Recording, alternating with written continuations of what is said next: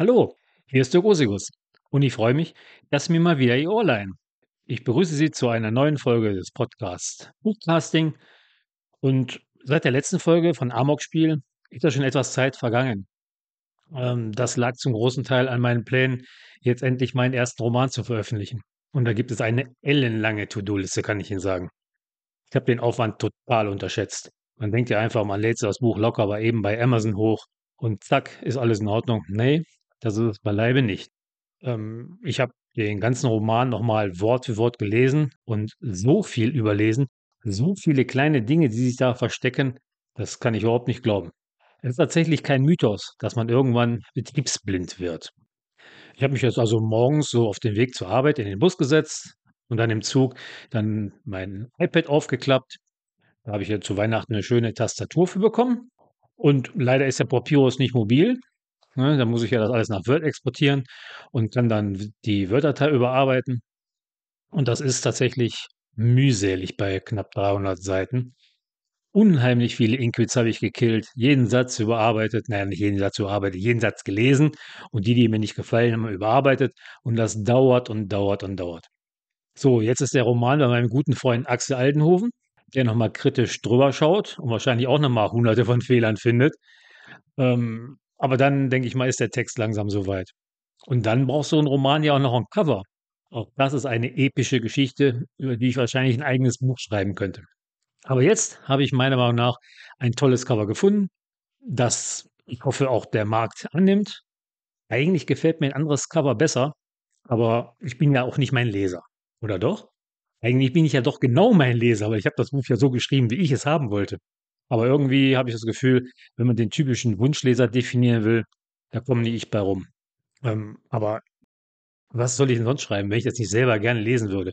Also ich bin eigentlich mein Wunschleser und bin es auch nicht. Das ist schon ganz schön komisch. Aber im März soll das Buch jetzt auf den Markt kommen und da bin ich echt schon gespannt. Heute geht es aber mal nicht um einen Thriller. Welch Wunder. Noch nicht um ein Krimi. Noch größeres Wunder. Nein, obwohl ich die Heldin des Romans verstanden hätte, wenn sie den einen oder anderen dekadenten Mann mal eben umgelegt hätte. Heute geht es um eine Frage der Chemie von Bonnie Glamus. Uh, werden jetzt einige sagen. Warum denn genau dieser Roman? Das ist eigentlich ganz einfach. Ich scrolle oft bei Amazon, um zu gucken, was äh, so angesagt ist, welche Bücher da gut gelistet sind. Und da ist mir immer wieder das Buch Eine Frage der Chemie untergekommen. Und da wollte ich wissen, was ist denn das für ein Buch? Es ist geht so wahrscheinlich so in, den, in die Richtung der Gesang der Flusskrebse. Das will ich ja auch noch lesen. Und mal ganz abgesehen davon stand die Frage der Chemie in der absoluten Verkaufsrangliste 2022 ganz weit oben. Laut Sternentabelle ist es auf Rang 7 und laut der Spiegel Bestsellerliste sogar auf Platz 1. Also noch vor dem Herrn Fitzek mit seiner Mimik. Da stelle ich mir natürlich die Frage, greifen die eigentlich nicht alle auf die gleichen Daten zurück? Wieso ist es einmal Platz 7 und einmal Platz 1? Naja, zumindest war es für mich Grund genug, das Buch zu lesen, auch wenn es nicht mein primäres Ziel ist. Ähm, es ist ja doch eher ein feministischer Roman und ich lese ja eher einen Spannungsroman. Aber gut, eine Frage der Chemie soll es also jetzt sein. Und da kommen wir wie immer zur Frage, wie hat mir das Cover gefallen? Und da bin ich direkt ganz dabei, überhaupt nicht. Das hat mich überhaupt nicht angesprochen. Ich war vor Weihnachten äh, einkaufen in einer Thalia-Filiale Gut, jetzt kann ich sagen, warum gehe ich nicht in den lokalen Buchhandel und kaufe es da, sondern bin zu Thalia gegangen. Äh, naja, es war im Rahmen des Weihnachten. Es gibt keine Entschuldigung für, brauche ich gar nicht groß erzählen. Ist aber so, ich war nun mal bei Thalia. Wir kommen also da rein. Ich gucke so über den Tisch, was für ein Buch ich meiner Mutter wohl zu Weihnachten schenken kann. Das ist jetzt kein Verlegenheitsgeschenk, sondern sie liest tatsächlich sehr gerne Bücher, die ich aussuche. Meins hat sie auch schon gelesen. Da hat sie zwar noch nicht viel zu gesagt, aber na super. Also gut, ich wollte also meiner Mutter ein Buch kaufen und gehe so an den klassischen Tischen vorbei und dann fällt mir dieses in die Hand. Eine Frage der Chemie. Dann hast du da schon was drüber gelesen? Guck mir das Cover an. Oh mein Gott, das kann doch nicht wahr sein. Das sieht ja aus wie, naja, wie äh, aus der Mitte des letzten Jahrhunderts. Na gut, ist es ja auch. Aber das ist so eindeutig identifizierbar, wo das, welches Genre das ist und äh, wo es spielt. Das hat mich schon mal komplett abgeturnt. Das erinnert mich irgendwie an das bekannte Plakat aus dem Zweiten Weltkrieg oder kurz danach, We Can Do It, auf der die Frau in Amerika die Muskeln spielen lässt. Das hat mich wirklich gar nicht angesprochen. Und der Klappentext hat mich auch überhaupt nicht angesprochen. Äh, und dann ist es auf jeden Fall liegen geblieben. Ich habe was anderes gekauft. Und ehrlich gesagt, das ist auch jetzt äh, zwei Monate später nicht anders. Das Cover finde ich immer noch nicht gut. Gut, die Frau sieht ein bisschen nach Aufbruch aus, nach Mut und Willen. Und sie ist auch recht sympathisch getroffen. Aber das reicht für mich nicht aus. Das ist echt kein schönes Cover. Aber wie es so schön heißt, ich bin wahrscheinlich auch nicht die primäre Zielgruppe. Ich will jetzt hier aber auch keine Grundsatzdiskussion über den Sinn und Unsinn von Zielgruppen aufmachen, ob man ein Buch bewerten darf oder nicht, wenn man nicht die Zielgruppe ist, bla bla bla. Ich für meinen Teil, ich lese, was ich will und bewerte das dann auch. Und damit kann ich einfach sagen, das Cover ist für mich ganz klar durchgefallen. Und habe mich im Gegensatz zu damals in der Filiale jetzt wenigstens der Klappentext abgeholt. Ich lese ihn jetzt mal vor. Elisabeth Zott ist eine Frau mit dem unverkennbaren Auftreten eines Menschen, der nicht durchschnittlich ist und es nie sein wird. Doch es ist 1961 und Frauen tragen Hemdblusenkleider und treten Gartenvereinen bei. Niemand traut ihnen zu, Chemikerin zu sein. Außer Calvin Evans, dem einsamen, brillanten Nobelpreiskandidaten, der sich ausgerechnet in Elizabeths Verstand verliebt. Aber auch 1961 geht das Leben eigene Wege. Und so befindet sich eine alleinerziehende Elisabeth Zott bald in der TV-Show Essen um sechs wieder. Doch für sie ist Kochen Chemie. Und Chemie bedeutet Veränderung der Zustände. Wow, da ich das Buch ja als E-Book gekauft habe, sehe ich den Klappentext jetzt auf der Rückseite des Covers nicht, aber ich vermute mal, das ist der gleiche. Ich habe jetzt hier den Amazon-Werbetext genommen. Ähm, über den Text stehen dann noch zwei Beweihräucherungen, die ich also unheimlich gern lese. Die spare ich mir mal. Aber unten drunter ähm, steht ein Satz von Elke Heidenreich, den ich so komplett unterschreiben würde. Nicht von vornherein, weil hatte ich es auch noch nicht gelesen, aber im Nachhinein ist der Satz wirklich gut. Der Satz lautet, in Elisabeth Zott verliebt man sich total. Sie ist so toll und natürlich dargestellt, dass ich sie sogar gegoogelt habe. Die muss es doch wirklich gegeben haben, habe ich gedacht. Lange habe ich nicht mehr so ein unterhaltsames, witziges und kluges Buch gelesen wie dieses. Wie gesagt, da bin ich voll dabei. Mir ging es ganz genauso. Dass ich etwas aus dem Buch googeln wollte, ist mir auch schon passiert. Bei dem Film Hidden Figures, Unerkannte Heldinnen, da geht es ja um drei farbige Mathematikerinnen, die für die NASA arbeiten und komplexe Berechnungen für die Raumfahrt anstellen. Da habe ich auch gedacht, die muss es doch tatsächlich gegeben haben. Die können sich doch sowas nicht aus den Fingern saugen. Und ja, die Frauen hat es tatsächlich gegeben. Und der Film, der ist wirklich große Klasse. Das Buch Eine Frage der Chemie geht ja in die gleiche Richtung. Eine Frau, die aus ihrem Leben was machen will, die nicht anerkennen will, dass sie unterdrückt wird und die die männliche Dominanz nicht akzeptieren will. Zeitlich ist auch unendlich gleich angesiedelt. Also, ich habe mal reingeschaut. Hat mich der Klappentext denn jetzt überzeugt? Nein, bisher hat er es nicht getan, denn sonst hätte ich das Buch im Dezember ja auch schon gekauft.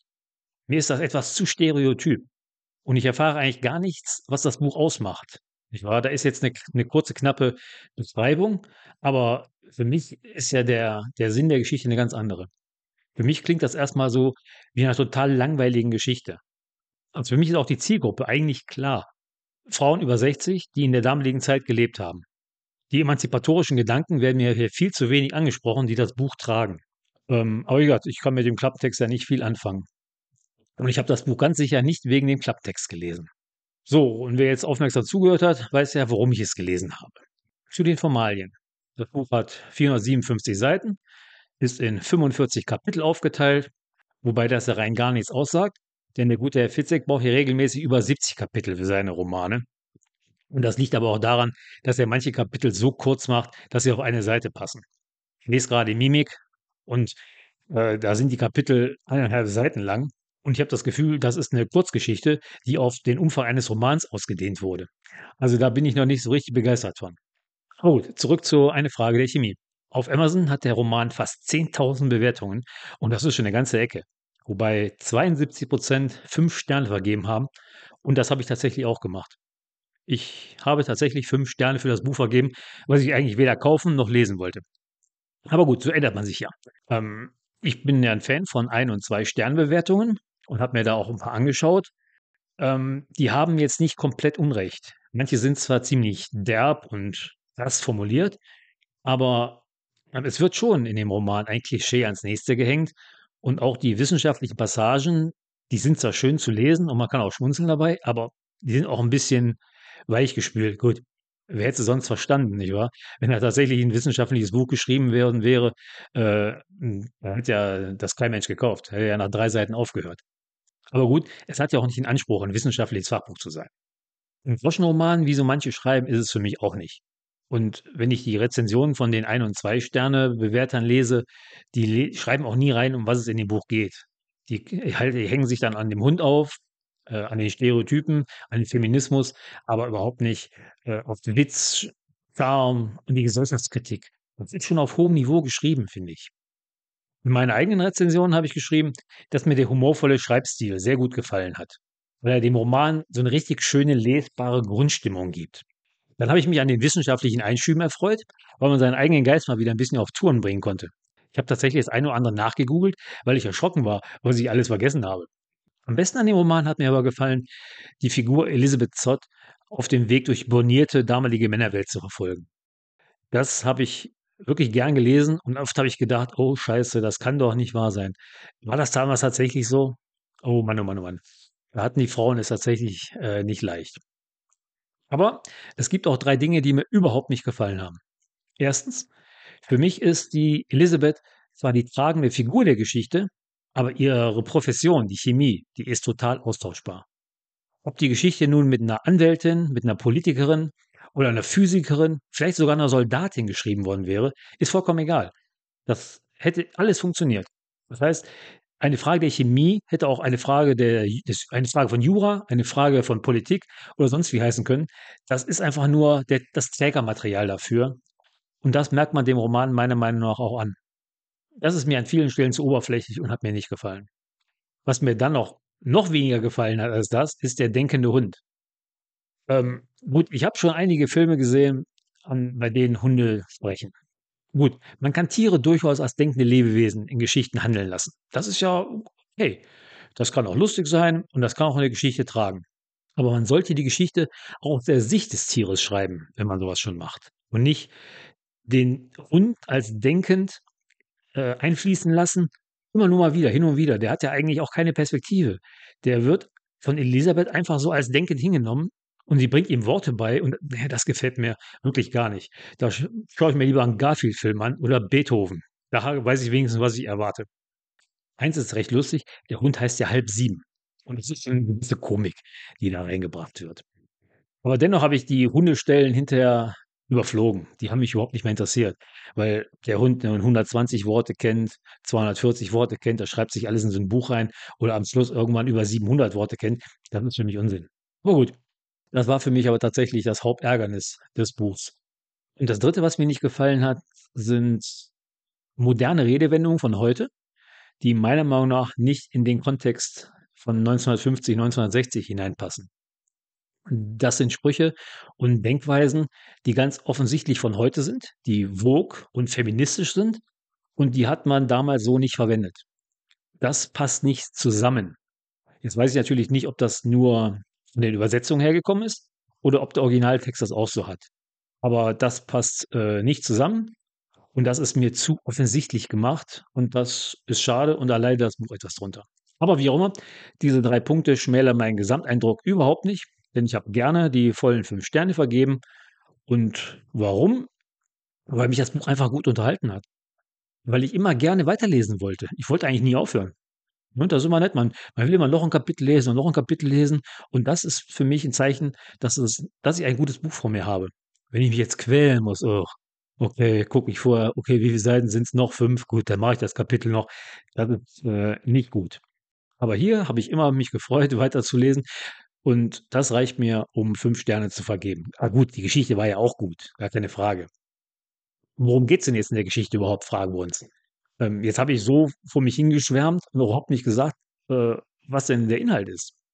Ohne viel zu spoilern, geht es eben um diese besagte Elisabeth Zott, die eine studierte Chemikerin ist und an einem Institut in, ich glaube, in Kalifornien als Chemikerin arbeitet, das aber ihre Fähigkeiten, die hoch sind, sie ist also hochintelligent, nicht anerkennt und auch nicht anerkennen will. Nicht wahr? Ähm, sie wird, wenn man mal mit modernen Worten spricht, von vorne bis hinten gemobbt. Alle denken, was macht die hier? Die gehört auch an Herd, die soll Kinder kriegen und sich in ihr Rollendasein einfügen. aber daran hat sie nun mal überhaupt keinen Spaß. Das trifft viele Männer, die in dem Buch mitspielen, bis auf einen, den schon im Klappentext erwähnten Calvin Evans, wobei der Name Calvin oder Kelvin äh, mich jetzt etwas stört. Das ist schon so ein richtig dicker Hinweis auf den wissenschaftlichen Bezug. Er heißt zwar nicht direkt Kelvin, sondern Calvin, aber na gut, das hat mich, äh, na gut, ist eben so. Ähm, und der gute Calvin Evans, der ist etwas in der Zwickmühle. Der mag Elisabeth als Frau und als Wissenschaftlerin. Aber er stellt sich dabei nicht immer ganz clever an. Und da Elisabeth von ihrer frauenfeindlichen Umgebung geprägt ist, ähm, gestaltet ist das die Beziehung am Anfang etwas äh, komplex. Ne? Die finden nicht so richtig zueinander und äh, die Ideen für, die weitere, für das weitere Zusammenleben gehen auch etwas in unterschiedliche Richtungen. Sie kommen aber dennoch zusammen und schaffen es sogar, ein Kind zu produzieren. Wobei das Produzieren etwas äh, unschön ist. Sie, Elisabeth wird also schwanger. Und wie nicht anders zu erwarten, ist das Kind natürlich intelligenter als der Durchschnitt und macht sich damit schnell unbeliebt in dem prüden Amerika in den 60er Jahren. Das ist so die, die Rahmenhandlung. Man bekommt mit, wie das Kind aufwächst und wie die Mutter probiert, eine gute Mutter zu sein. Heißt halt, super Mutter probiert eine gute Mutter zu sein, ist auch wieder etwas Stereotyp, aber so ist es nun mal. Sie ähm, will ihrem Kind eigentlich eine, eine gute Mutter sein. Eine weitere wichtige Funktion spielt die auch schon im Klappentext erwähnte Kochshow. Elizabeth hat ja von Natur aus eine, wie nennt man das, oder Schnauze und ist damit für diese Kochshow richtig gut geeignet. Sie kommt zu der Show zwar eher wie die Jungfrau zum Kind, weil sie mal ihren Job verloren hat und was Neues braucht, aber das Publikum liebt sie. Die Art und Weise, wie sie das Kochen mit chemischen Hintergründen erläutert, ist was ganz Neues äh, für die Zuschauer. Die Kochshow selber ist was Neues für die Zuschauer. Und so wie sie das präsentiert, ist das zwar nicht so, wie der, äh, der Sender das wollte, aber sie wird dadurch sehr populär und die Leute lieben sie. Okay, ähm, das soll jetzt reichen ähm, an Spoilering. Ich kann das Buch, wie gesagt, jedem empfehlen. Es macht Spaß, es zu lesen, auch wenn es, naja, ein Frauenroman ist.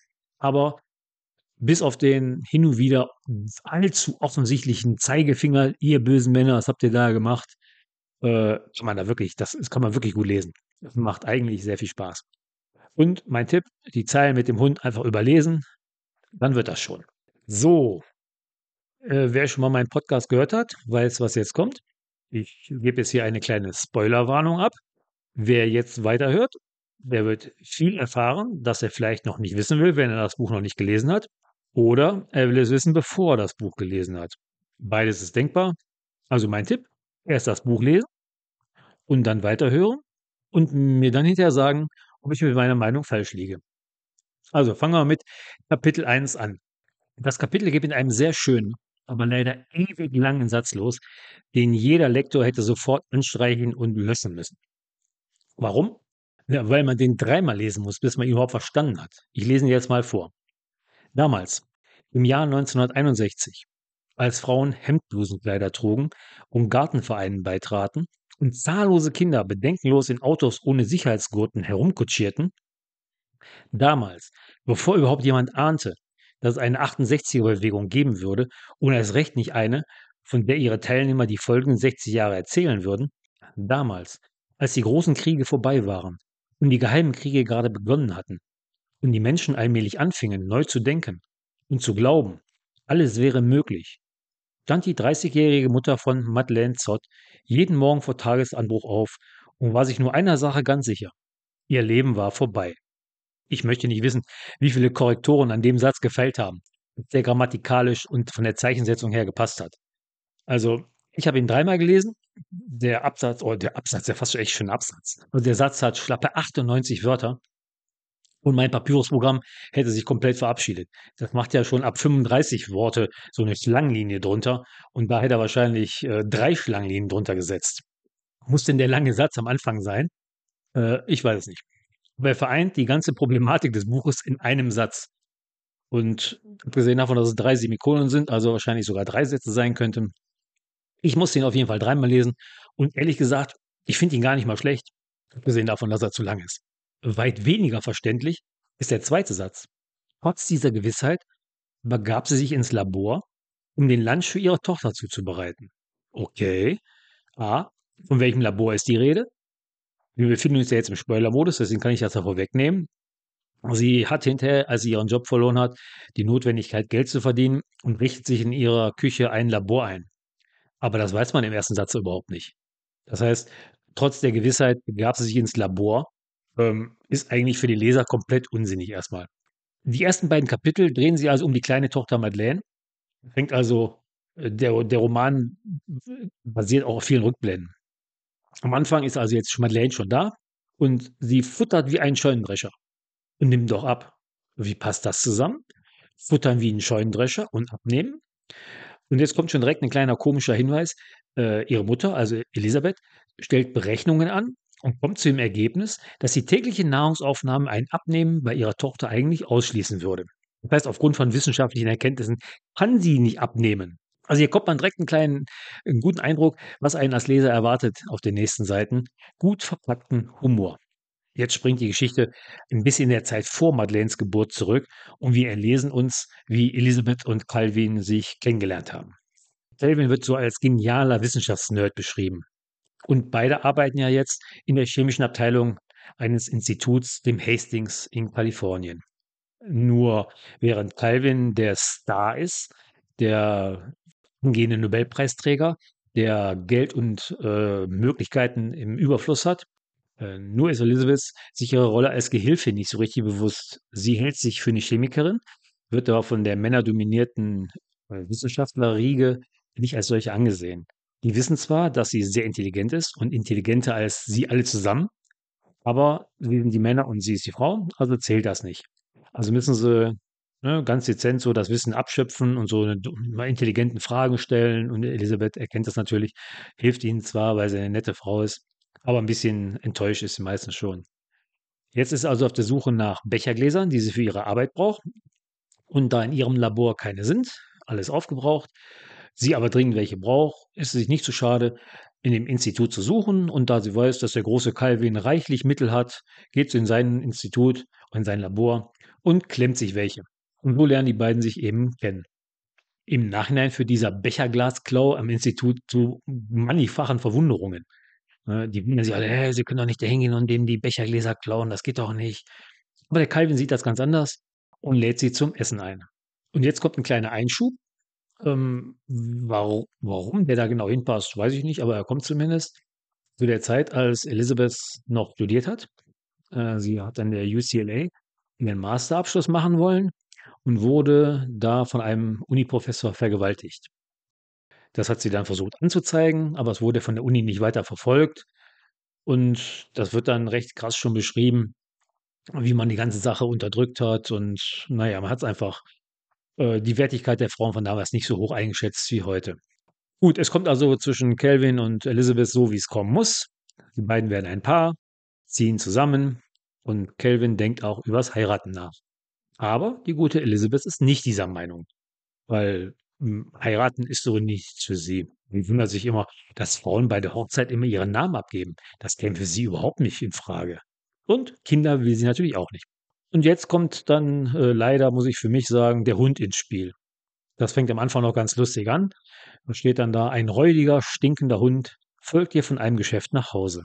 Das war damals vielleicht noch weniger realistisch als heute.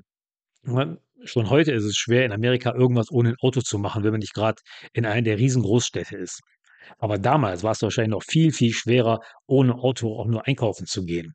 Aber gut, geschenkt. Der Hund läuft ihr also hinterher und Calvin schaut aus dem Fenster und fragt mal ganz so nebenbei, wie heißt denn dein neuer Freund da? Und sie guckt so, ach, halb sieben. Und dann war eben ein Hund in der Geschichte. Für mich hätte sie nicht gebraucht, aber vielleicht habe ich auch den Sinn nur einfach nicht verstanden.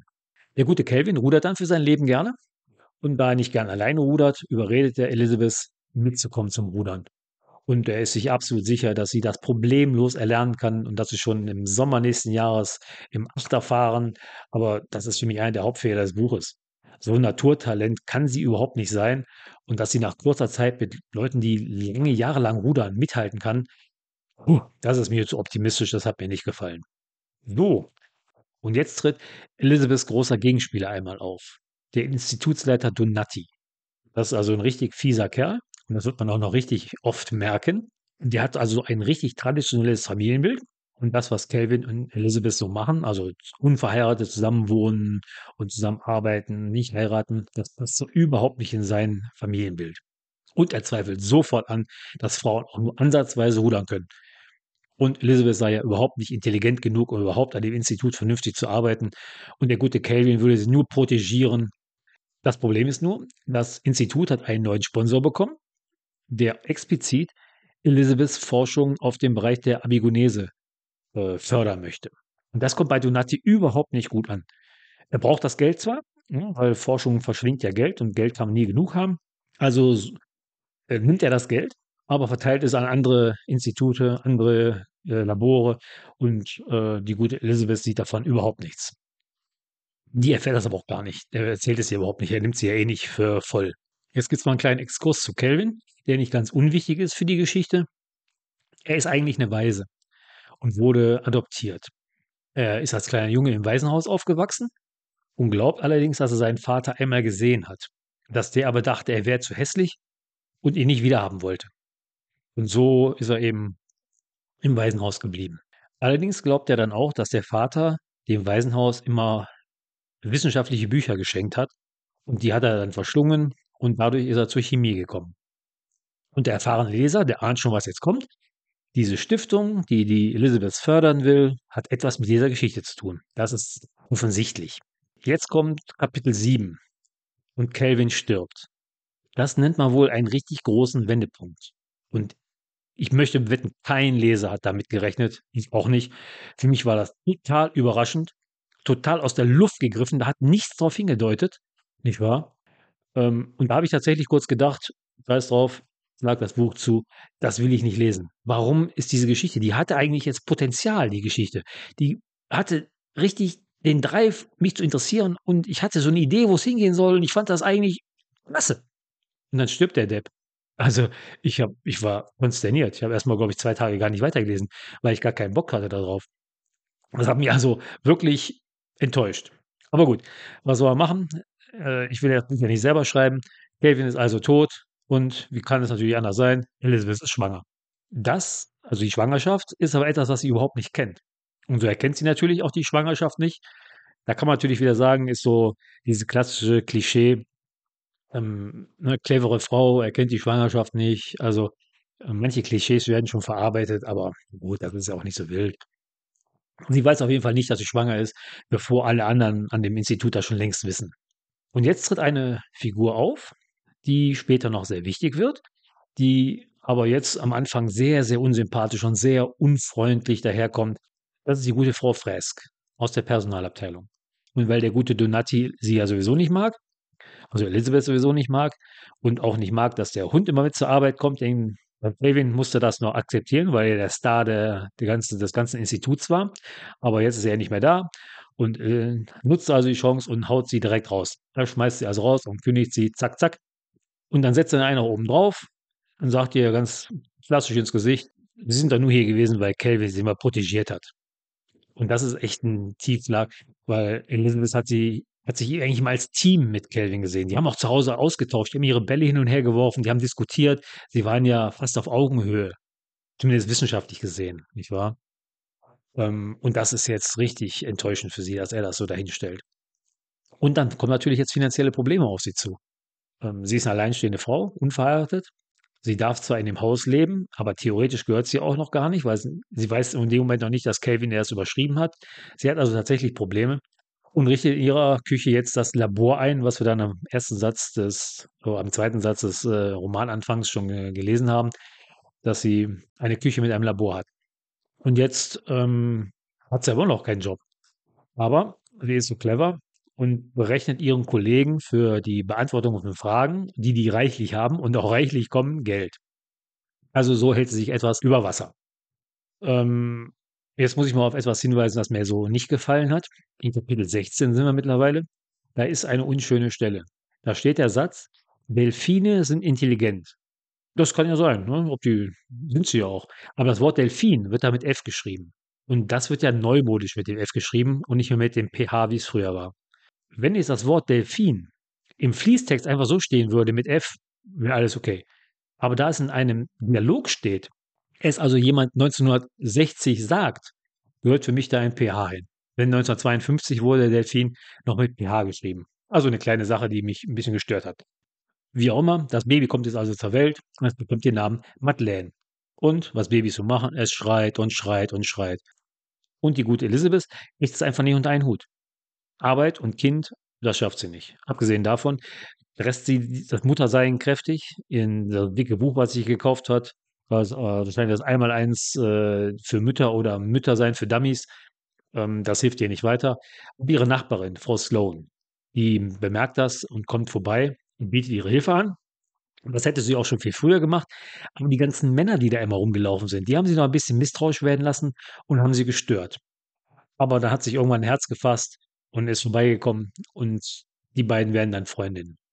So, jetzt kommen ein paar Zeitsprünge und auf einmal ist Madeleine dann vier Jahre alt und äh, Elisabeths finanzielle Situation ist immer noch angespannt und dann schaff, äh, trifft sie den Entschluss und geht zu ihrem alten Institut zurück und fragt nach einem Job.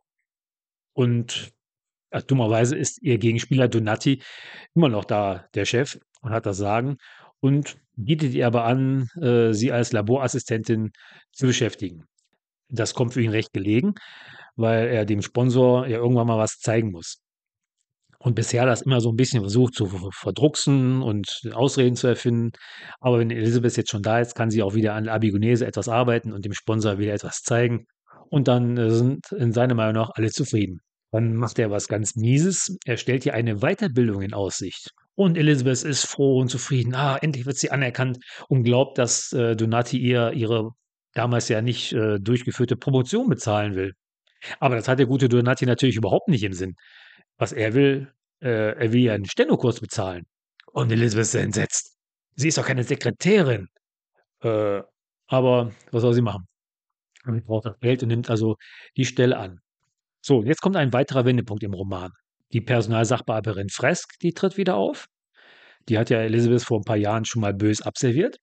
Ähm, und nachdem der Donati ihr, der Elizabeth gesagt hat, ja, komm, nimm doch deinen Stenokurs, rennt sie auf die Toilette und ist vollkommen enttäuscht. Hm, etwas Stereotyp, aber gut, da müssen wir mal mit leben. Und während sie sich da ärgert, äh, bemerkt sie, wie in der Nachbartoilette eine Frau ist, die gegen die Holzwände hämmert. Und das ist eben die gute Frau Frest. Und die beschwert sich jetzt. Sie ist noch nie wegen ihren Fähigkeiten entsprechend behandelt worden. Und jetzt wurde ihr so ein junger Unischnösel vor die Nase gesetzt. Ähm, und sie ist auf einmal richtig in Plauderstimmung und erzählt der guten Elizabeth mal so nebenbei, dass die Stiftung, die als Sponsor auftritt, eigentlich die Abigonese äh, fördern wollte, auf der Basis äh, der Arbeit von einer E. Zott. Donati hat also der Stiftung verschwiegen, dass Elizabeth eine Frau ist. Er hat nur gesagt, er ist E. Ja, das alle sind davon ausgegangen, das ist ein Mann. Und die, weil die beiden Frauen ja aufgebracht sind, brüllen sie sich an. Die Frau Fresk wirft der Elizabeth vor, sie ist ja nur eine möchtegern Chemikerin und sie selber wäre eine Fastpsychologin. Äh, wie Fastpsychologin? Ja, sie hätte ja keine Möglichkeit gehabt, ihren Abschluss zu machen.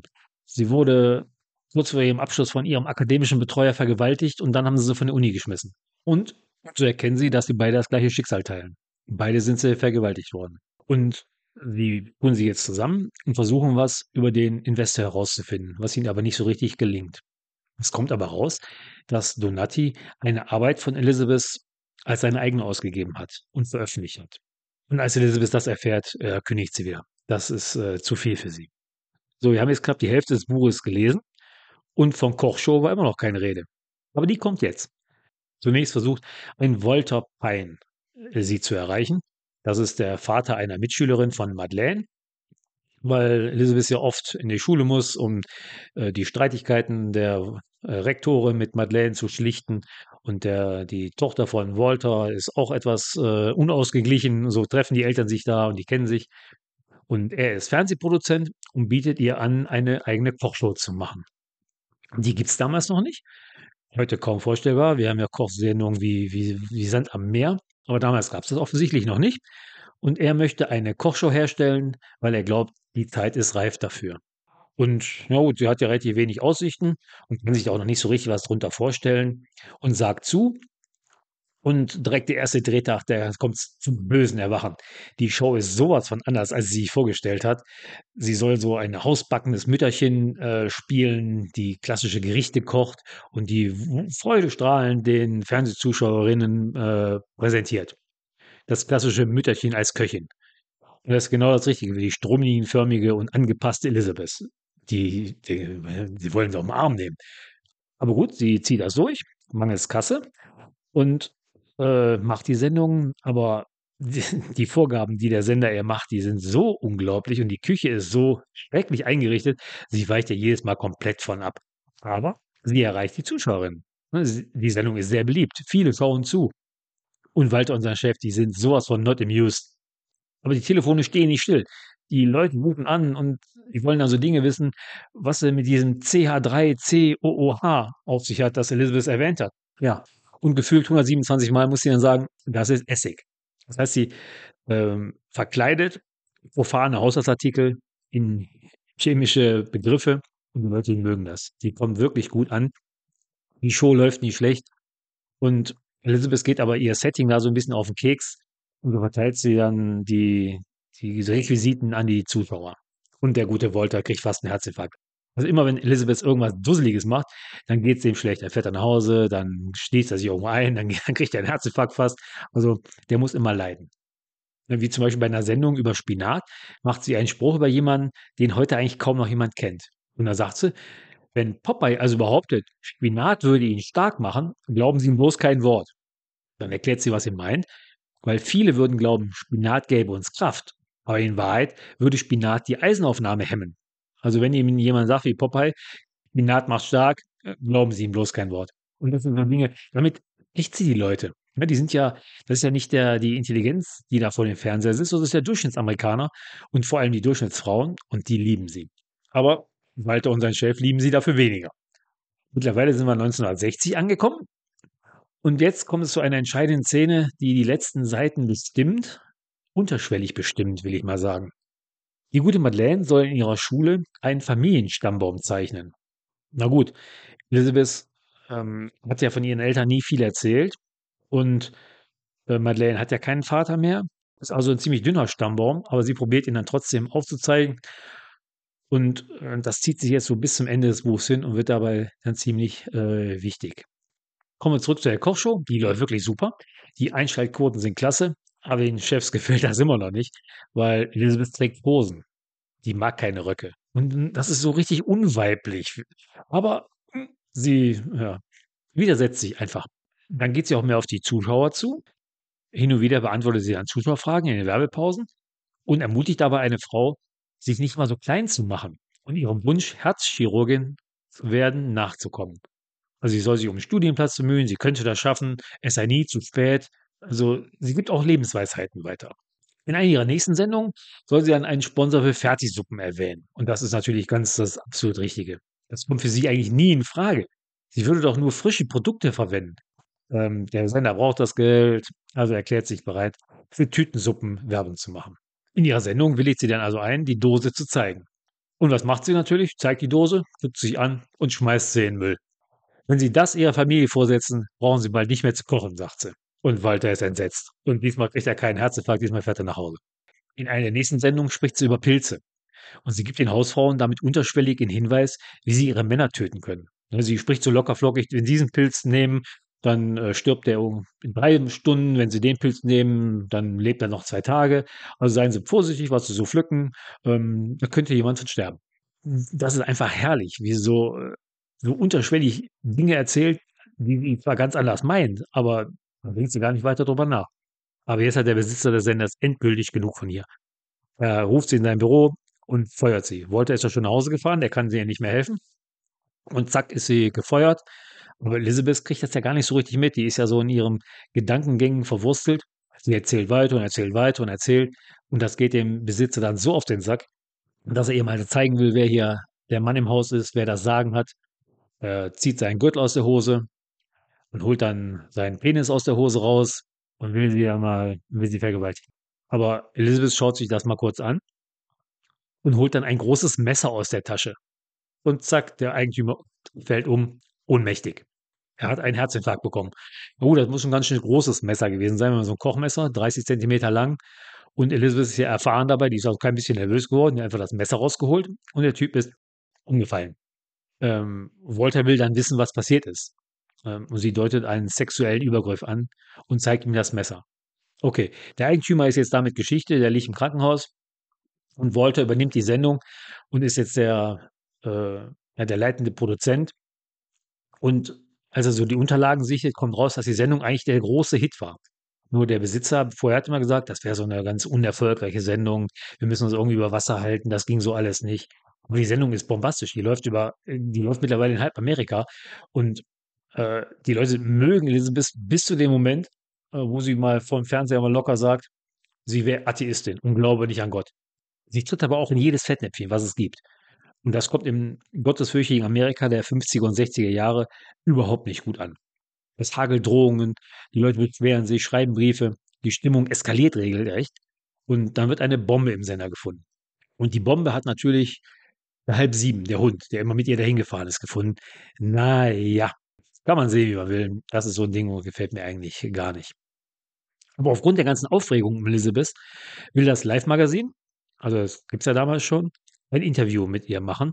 Und wie kann es anders kommen? Sie lädt natürlich ab. Das Interview, damit will sie nichts zu tun haben. Aber Walter bekniet sie und sie gibt klein bei. Und der Reporter kommt dann, aber der will das Interview abbrechen, weil er überhaupt niemanden interviewen will, der gar keine Lust darauf hat. Weil sie sitzt da so gelangweilt und äh, redet eigentlich nicht richtig mit ihm und da hat er keinen Spaß drauf. Aber dass er das Interview abbrechen will, das ärgert sie dann doch.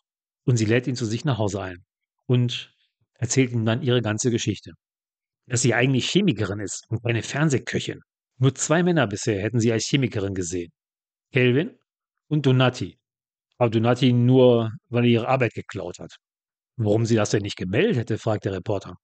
Und dann gibt es äh, eine ganze Latte von Frauengleichberechtigungsparolen, die ich jetzt hier nicht einzeln alle aufführe. Aber zum Schluss erzählt sie dann noch von äh, der Vergewaltigung. Und äh, der Artikel erscheint und das Magazin ist innerhalb von 24 Stunden ausverkauft. Aber sie, Elizabeth schaut sich den Artikel an und der ist sowas von weichgespült, da ist alles Kritische rausgelassen worden. Der ist sowas von geschönt und sie ist stocksauer. Aber ihre Kochshow wird dadurch immer populärer. Die Leute lesen das Live-Magazin und schauen sich ihre Sendung an. Elizabeth hat aber ihrer Tochter verboten, den Artikel zu lesen, weil sie sich da nicht so richtig gut dargestellt fühlt und möchte nicht, dass Madeleine das liest. Die arbeitet sowieso immer noch an ihrem Stammbaum und da arbeitet sie auch mit dem Priester zusammen, der so für sie zuständig ist. Und ähm, der Reporter, der besucht die beiden dann, äh, der kommt vorbei, weil er beim Live-Magazin gekündigt hat. Der will für keine Zeitung arbeiten, äh, die die Wahrheit über die Probleme von Frauen in der Wissenschaft verschweigen will. Er hat also gekündigt. Aber er hat noch eine zweite Version dieses Artikels geschrieben, die ungeschönte Version. Und die wollte das Live-Magazin ja nicht drucken, aber er hat sie ja noch in dem Umschlag und den gibt er da ab. Und der Priester und Madeleine äh, lesen den äh, Artikel und sind überwältigt. Währenddessen läuft eine neue Kochshow. Also Elisabeth ist gar nicht zu Hause, als sie den Artikel lesen. Und sie sagt, das ist ihre letzte Show, jetzt ist Schluss. Am Abend vorher hat sie dem Wolter das noch mitgeteilt, der immer wieder vollkommen entsetzt ist. Aber ihr Ziel wäre jetzt, sie wolle in die Wissenschaft zurück. Die Kochshow, das befriedigt sie gar nicht mehr. Sie möchte wieder in die Wissenschaft. So, jetzt kommt es langsam auf Fahrt. Wir nähern uns jetzt mit großen Schritten äh, dem Showdown, der jetzt wirklich auch langsam vorbereitet wurde. Ähm, wir haben am Anfang so ein Drittel gehabt, was die Einleitung war, war okay. Dann dieser Kochteil in der Mitte, okay, der war etwas lang. Der war zwar lustig und gut, aber der war etwas lang. Irgendwann musste mal was kommen. Man hat sich als Leser gefragt, wann geht es denn jetzt mal endlich los? Ne? So der, der, der, der Kniff in den, ins Schlussteil, der musste irgendwann mal kommen. Weil endlos Kochshow äh, ist auch nicht der, der Knaller. Also, da kommen wir jetzt langsam hin. Elizabeth ist also in dem Land sehr, sehr populär. Aber, obwohl auch der Artikel in, in dem Live-Magazin toll war, als Chemikerin will sie keine haben. Und jetzt geht's los. Frau Fresk, wir erinnern uns, die Personalsachbearbeiterin von Hastings, von dem Institut, ruft zu Hause bei ihr an. Ähm, Elisabeth soll auch mal vorbeikommen und den Hund mitbringen. Und das ist schon etwas lustig, weil ursprünglich äh, hat sich ja Fresk so richtig über den Hund mokiert und gesagt, der macht immer Schwierigkeiten und stört, den können sie nicht mitbringen. Und jetzt soll sie ihn mitbringen. Elizabeth geht jetzt also ins Hastings, ins Institut, ähm, weil die Investorin da ist und sie kennenlernen möchte. Am Empfang sitzt eine junge Frau, die will ein Autogramm von ihr haben. Hä? Wie Autogramm? Und dann zeigt ihr die Empfangsfrau einen Artikel der Vogue. Da ist dann der originale Artikel erschienen. Also ihre Nachbarin, die Frau Sloan, die hat das mitbekommen, dass es einen zweiten Artikel gibt. Und die hat den an alle möglichen Frauenzeitschriften im ganzen Land geschickt. Und die Vogue hat ihn veröffentlicht. Und Elizabeth ist auf einmal populär. Und jetzt kommt die große Aufklärung der Geschichte. Der Sponsor ist eigentlich die Parker Association. Und der Chef der Parker Association ist eine Frau, die heißt Avery Parker. Und die drei Frauen sprechen jetzt miteinander. Und Donati hat natürlich schnell erfahren, dass der Sponsor im Institut ist und kommt rucki dazu. Als er dann die Frau Fresk sieht, ist er entsetzt. Sie sei doch nur Sekretärin, was sie hier wolle. Falsch, sagt Wilson, der Anwalt von der Frau Parker. Weil die darf auch selber alleine noch nichts machen. Sie ist zwar Chefin einer Stiftung, aber im prüden Amerika der damaligen Zeit ist selbst sie nicht in der Lage, ihr Unternehmen alleine zu führen. Dafür braucht sie den Anwalt Wilson und der ist ihr Vertreter. Und er sagt jetzt zu Donati, Rask sei jetzt keine Personalsachbearbeiterin, sie sei die neue Personalchefin. Und sie sei damit beauftragt worden, die Leitung des Fachbereichs Chemie neu zu besetzen. Hä? Donati guckt. Der tickt aus. Was heißt denn neu besetzen? Ich bin doch der Chef hier. Na, aber ganz kühl, sagt der Wilson dann, dass sie doch als Chefin lieber Elizabeth bevorzugen würden. Das käme überhaupt nicht in Frage. Ähm, Wilson sagt, das ist auch eigentlich gar keine Frage, das ist eine Feststellung. Sie sind gefeuert. Okay. Äh, der ist also schon mal raus. Hat er auch verdient, muss man fairerweise sagen. Und dann erklärt Frau Avery mit Wilson, was denn die Parker Association eigentlich ist. Ne, sie sagt auch, dass sie als Stiftungsvorsitzende ohne männlichen Anwalt nicht auskommt. Schon wirklich komisch in den 60ern damals. Ähm, und dann erklärt sie, dass sie selber Elisabeths Forschungen auf dem Gebiet der Abigonese schon seit sieben Jahren fördern würde, aber offensichtlich von Donati getäuscht wurde. Und Elisabeth weiß davon überhaupt nichts.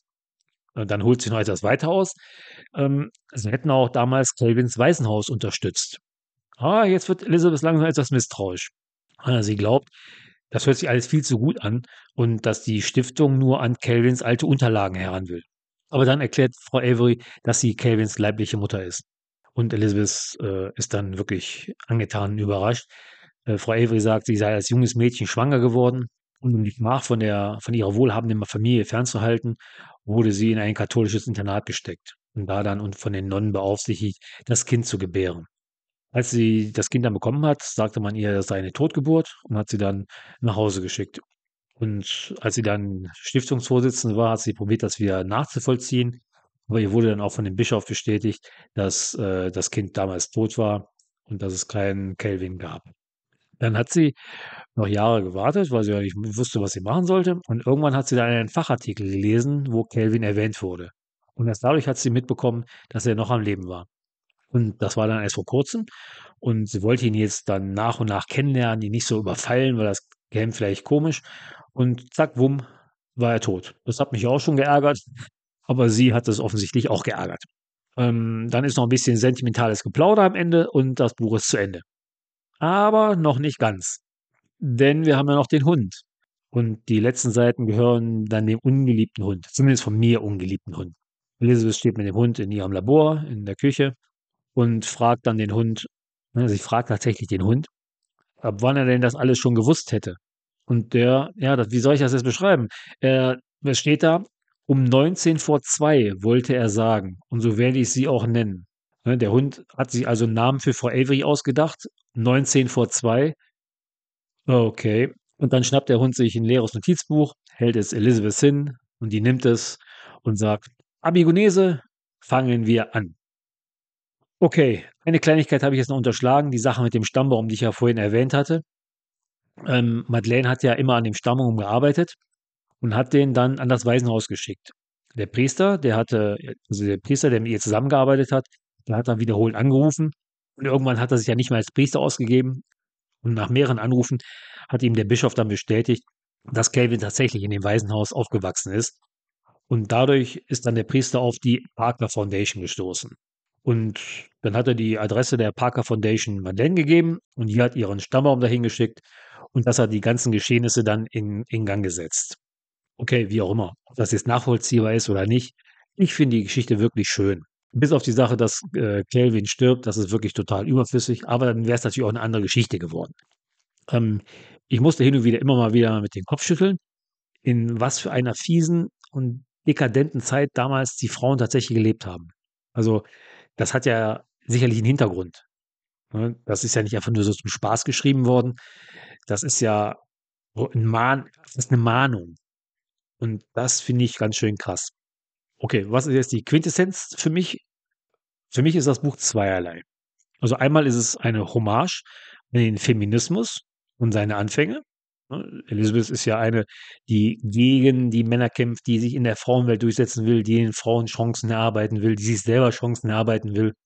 Man kann ja zum Feminismus stehen, wie man will, aber dass wir heute in einer annähernden Gleichberechtigung leben, ist wirklich eine große Errungenschaft, die der Feminismus da durchgesetzt hat. Und das ist auch wirklich wichtig und gut so.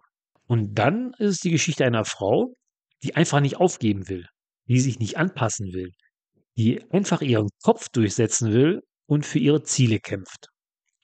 Ähm, gut, an der einen oder anderen Stelle sind da vielleicht ein paar viele Klischees drin, aber Klischees bilden ja auch die Wirklichkeit ab, sind ja nicht umsonst Klischees.